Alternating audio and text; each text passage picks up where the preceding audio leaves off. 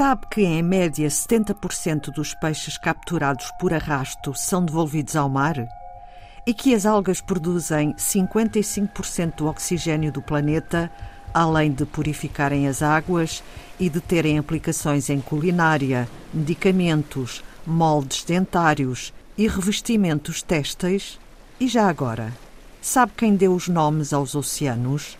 Estes são alguns exemplos do que é divulgado no podcast Uma Gota no Oceano, disponível nas plataformas Spotify e Google Podcasts. A ideia é dar a conhecer melhor os oceanos e os impactos que causamos neste enorme corpo de água que cobre a maior parte da superfície da Terra. O público-alvo, em particular, os jovens e jovens adultos, que não é fácil porque são públicos uh, muito diferentes, é verdade, mas uma vez que a maioria das atividades da literacia do oceano estão muito focadas nas crianças, também nos jovens, mas no, nas, nas, crianças mais pequenas, uh, nós tentamos fugir um bocadinho desse público apenas para, para diversificar um bocado as estratégias que há na literacia do oceano.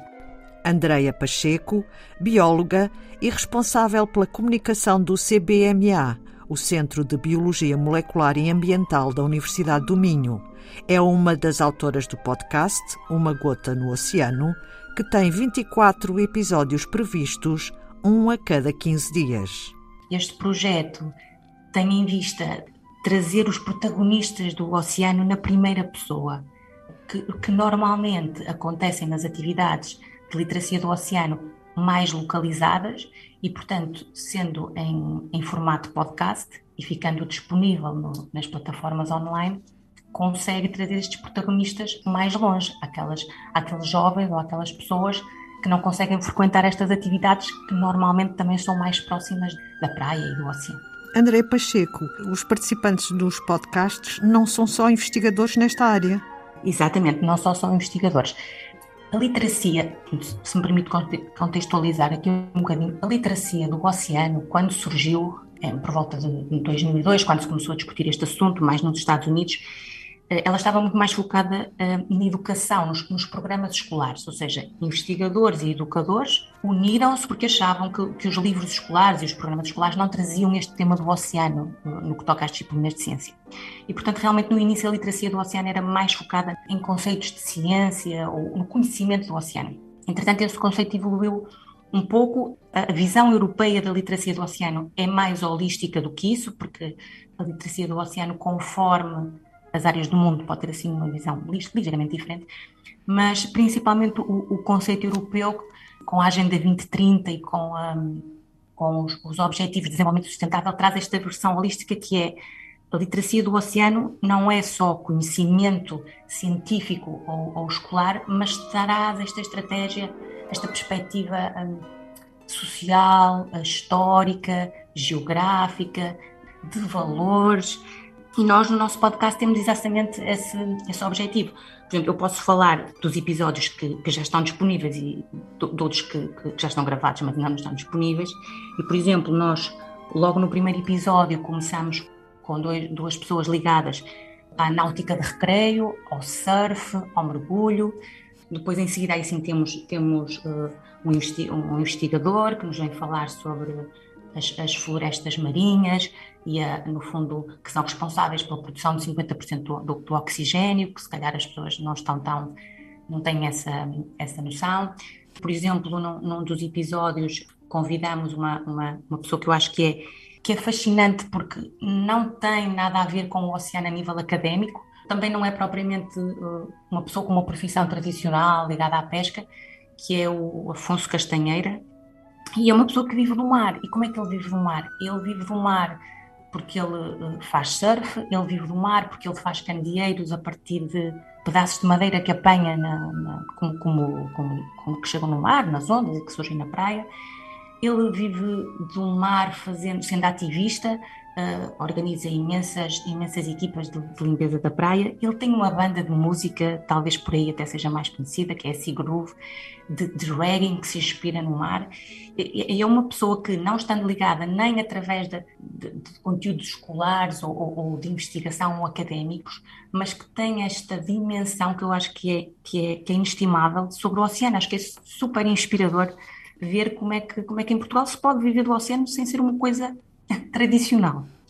Também temos em vista um, um fotógrafo para falar neste caso da, do poder da fotografia na, na, conservação do oceano. Teremos também a Mónica Albuquerque do Rovoluso, que nos vem falar sobre a tecnologia ao serviço do mar, ou seja, como é que nós exploramos o fundo do mar, neste caso através de, de, de, de veículos controlados remotamente. O nosso objetivo é exatamente esse, é trazer os protagonistas do oceano que nem sempre são aqueles que nós, público, temos a percepção de que são. Normalmente achamos que são só os pescadores, os investigadores. Todos os oradores vêm, no fundo, abordar um, um, um tema mais ligado à literacia do oceano, ou seja, um tema que é mais, se calhar, mais, mais, mais de, de, de, abordar. Uh, e depois, normalmente, é uma conversa, o objetivo é que seja uma conversa descontraída, que as pessoas ouçam sem ter, um, sem também dar aquela ideia de estão a levar ali uma, uma lição, porque não, não é esse o objetivo, como é, como é óbvio. O objetivo é que seja uma coisa que, que, que acrescente uh, sem, ser, sem ser muito, muito escolar. É difícil proteger algo que desconhecemos ou sobre o qual sabemos pouco. O podcast Uma Gota no Oceano pretende partilhar informações também para fomentar comportamentos responsáveis na nossa relação com o precioso e frágil oceano. A, a maioria de nós, também nos vamos incluir, eu, estou, eu estou aqui a incluir, eh, eu que academicamente não venho da área do oceano, embora seja bióloga, a maioria de nós só se apercebe de dos recursos do oceano aqueles que são muito visíveis, ou seja, aqueles que quando nós estamos na praia nós vemos. Ou seja, provavelmente, é, então em Portugal, provavelmente o turismo, está a praia, os desportos náuticos, ok, a pesca. E acho que, que, a maior parte das pessoas, a percepção que têm dos recursos do oceano são um bocadinho essas. E há muito mais, uh, o oceano traz energias, ainda por cima as energias, uh, energias renováveis, é uma, uma, fonte altamente inexplorada, só cerca de, de 10% do oceano é que está mais ou menos bem cartografado e, portanto, explorado. Um, aliás, uma das mensagens que normalmente a literacia do oceano gosta de passar, muito focada nesta, nisto de que o oceano é altamente inexplorado, é que é difícil nós querermos proteger aquilo que nós não conhecemos. Não só porque não conhecemos, que não sabemos o que é que nos está a escapar e o que é que não, nós não estamos a proteger.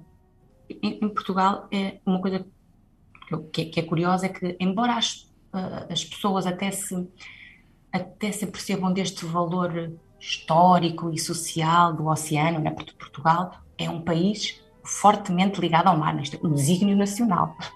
Portugal, quer dizer, o que seria Portugal sem os descobrimentos, as Lusíadas, o Adamastor, uh, o estilo manuelino, a sardinha, ou seja, tudo, tudo isto ainda com o mar. E os portugueses apercebem-se disso. Mas depois, a influência que o mar tem em nós e que nós temos o mar, aí já está um bocadinho, já está um bocadinho longe desta, desta compreensão, porque nós, todas as opções que nós fazemos no nosso cotidiano, o que nós, o que nós vestimos, o que nós comemos, uh, se eu em vez de, de, de, comprar sardinha compro carapau, os produtos que eu uso para tomar banho ou para lavar o chão, ou seja, tudo o que eu faço no cotidiano e que eu faço em terra vai chegar ao mar. E esta percepção, isto, isto é um facto, acho que não, que, que aí não, a sociedade em geral não, não se apercebe disso. É claro que nem sempre, nem sempre eh, mostrar eh, os factos eh, é suficiente. Acho que nós vimos um bocadinho isso com a pandemia, ou seja, nós podemos mostrar às pessoas os factos, o conhecimento e às vezes não chega talvez porque nós hum, nem sempre agimos racionalmente, ou seja, nós tomamos opções às vezes menos boas, mesmo sabendo que elas são menos boas.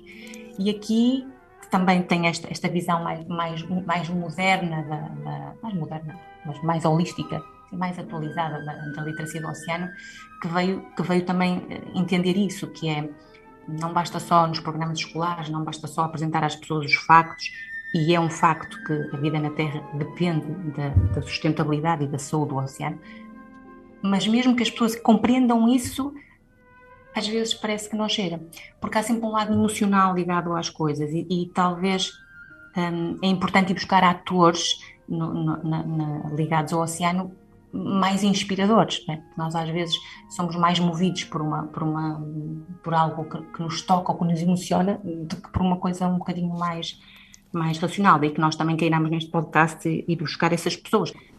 O mar tem este tem este valor tão tão poético, inspirador e esse lado também é também é importante. Andreia Pacheco, do Centro de Biologia Molecular e Ambiental da Universidade do Minho, o CBMA, e uma das autoras do podcast Uma Gota no Oceano, disponível nas plataformas Spotify e Google Podcasts e no site oficial umagotanoceano.pt. Gota a gota, aumentamos o nosso conhecimento sobre os oceanos, sem os quais não teríamos condições de vida neste planeta um pálido ponto azul na Via Láctea. Antena 2 Ciência volta na próxima segunda-feira. Passe uma boa semana.